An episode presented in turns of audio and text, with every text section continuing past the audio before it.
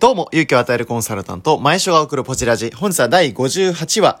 一流の学び方というテーマについてお届けしてまいります。このラジオは成長のきっかけになる体験談やお客様、上司から学んだことを忘れないその日のうちに毎日、原稿なしにつれづれなるまでに語るコーナーです。さあ、58話ということですけれども、今回はこの一流の学び方ですね。つまりこう一流、二流分ける、まあ、同じものを学んでいるにもかかわらず、なぜ結果が変わってくるのか。スポーツもそうですよね。同じチームにいて、同じ監督から同じ練習を受けているにもかかわらず、なぜ伸びる選手とそうでない選手がいるのか。まあ塾でもですね、同じ先生から同じ量の同じ勉強をしているにもかかわらず、なぜ志望校に合格する人とそうでない人が分かれるのか。これはおそらく仮説によりますと、この学び方、情報のキャッチの仕方っていうところにポイントがあるというふうに思います。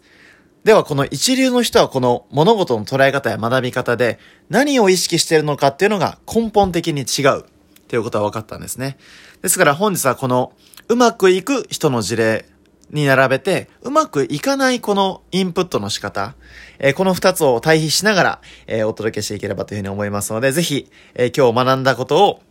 え今日から実践していただければというふうに思います。ではまずですね、この2つタイプがあるということなんですけども、1つはこの失敗型といいますか、あまりうまくいかないタイプ。で、もう1つはこううまくいくタイプ。じゃあインプットの観点は何かということですね。えまず、えー、うまくいかないタイプの方から紹介したいと思いますが、これどういう、えー、観点で学んでいるかというと、これ、手法を学んでいるというケースですね。手法を学んでいるケースはこれうまくいかないケースです。じゃあ2つ目。うまくいくケース、これ何を学んでるかというと、これ、バリュー、うん、ちょっと言葉難しいかもしれませんね。価値観を学んでいる。つまり、大元の骨となる部分を吸収しているケース。これ非常にうまくいきますね。ではこれどんな違いがあるかっていうのを説明していきます。一つ目のこのうまくいかないケース。手法を研究してるってケース。これ例えるとわかりやすいですけれども、例えばこう、なんでしょう。あの、すごく成果を出している先輩がいたとしますね。で、この人はすごく会社ではモデルだと。で、この人を見て学ぶときに、この人が何をやっているかを見る。これも非常に大事ですね。まず、見えているところですから、この見えている、実際やっていることを学ぶ。えー、これでも非常にですね、あの、やらないよりも確実に効果あるんですけれども、えー、本当の意味での発展には結びつきません。まあ、これなぜかと言いますと、真似しているだけでは、その人が、あの、そのコードやってる理由がわかりませんから、その人がこう、なんでしょう。あの、応用は効かなくなるってことですね。あの、わかりやすく言うと。つまりその人を真似するのはできる。けど、これ、なんでその行動をやってるのかっていうのは分かってないがゆえに、応用が効かない。そして、やっぱ自分自身でこう、ゼロからアイデアを生み出すということができない。これ真似しているだけ、そのやり方を見ているだけではこういうことになってしまいます。では、うまくいく、えー、ケースで言うと、これ何かと言いますと、その人の価値観、つまりその行動の出所は何かっていうのを学んでるケースですね。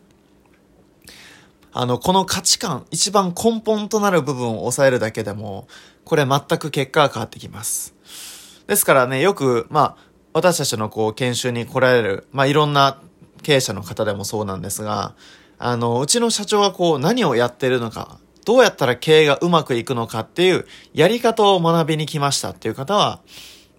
あまりこうしっくりこないというか、まあというのはなんでかと言いますと、やっていることっていうのはこう、本当に原理原則、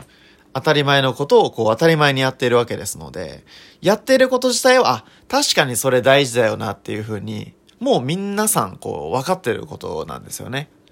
ではこれ、一流の方はなぜこう、学びにね、来て感動されてるかというと、大事なことはわかるけど、あ、そういう考え方、そういう価値観で行動するからうまくいくんだなという。つまりこの、まあ、例えば習慣、続けられる、続けられない、この違いって、その行動に焦点が当たりがちなんですけれども、そもそもその行動、習慣をする意味というか、価値って何なのかっていう、この出所が、土台がですね、しっかりしている人は、これ行動が続くわけです。ただやり方だけ真似してやってみようというのではこれモチベーションが続かないケースがありますね。なぜかというと本当の意味でそれをやる意味というか重要性を理解していないとこれ続かないわけですよね。ですからこの価値観。まあこのよくこう、まあ、専門用語で言いますと、バリューマネジメントって言いますが、これ、あの、メンバーを育成するときでも全く一緒なんですよね。このやり方を指導するっていうケースだと、これやり方は入りますけど、なぜ大事なのかわかんない。ただこのバリューマネジメント、つまり価値観教育ですね。なぜこの行動なのか、なぜうちの会社はこういう理念でこういう意思決定をしていくのかっていうことを、これ伝承することができれば、この教育の仕方はどういう価値があるかと言いますと、自分がいなくなったとしても、このメンバーは自分と同じ判断基準で意思決定ができるようになるってことなんですよね。ちょっとややこしいでしょうか。つまりこの考え方ですね。最終的にはこの判断力っていうのは求められるわけですけれども、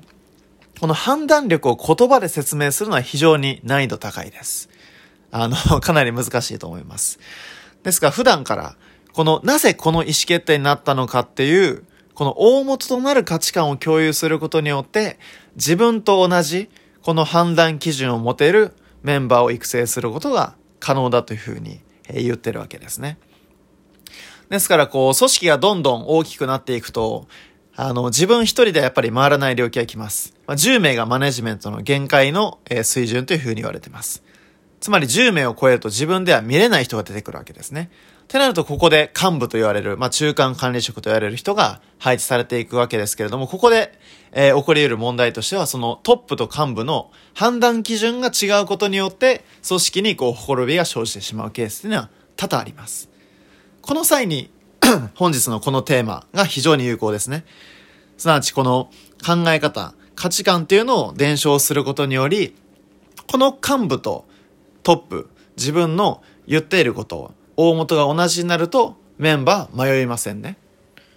つまりこの日頃からこの価値観、なぜこの意思決定なのかっていうところも含めながら教育していく必要は非常にあるわけです。これはあの後輩を指導するっていう意味合いでもそうですし、何かこうね、皆さんが所属している組織で足並みを揃えていく際にも、例えばね、こう、皆さんが上司から、とりあえずこれやっとけだけ言われると、え、なんでって思いますよね。で、こう、あまり気が乗らなかったりするケースあると思うんですけど、なぜ行動をやらないといけないのかっていう、この、まあ、価値観。出どころはこういうところから来てるんだよという説明があると、なるほどと。納得して一歩進めるケースもあるかと思います。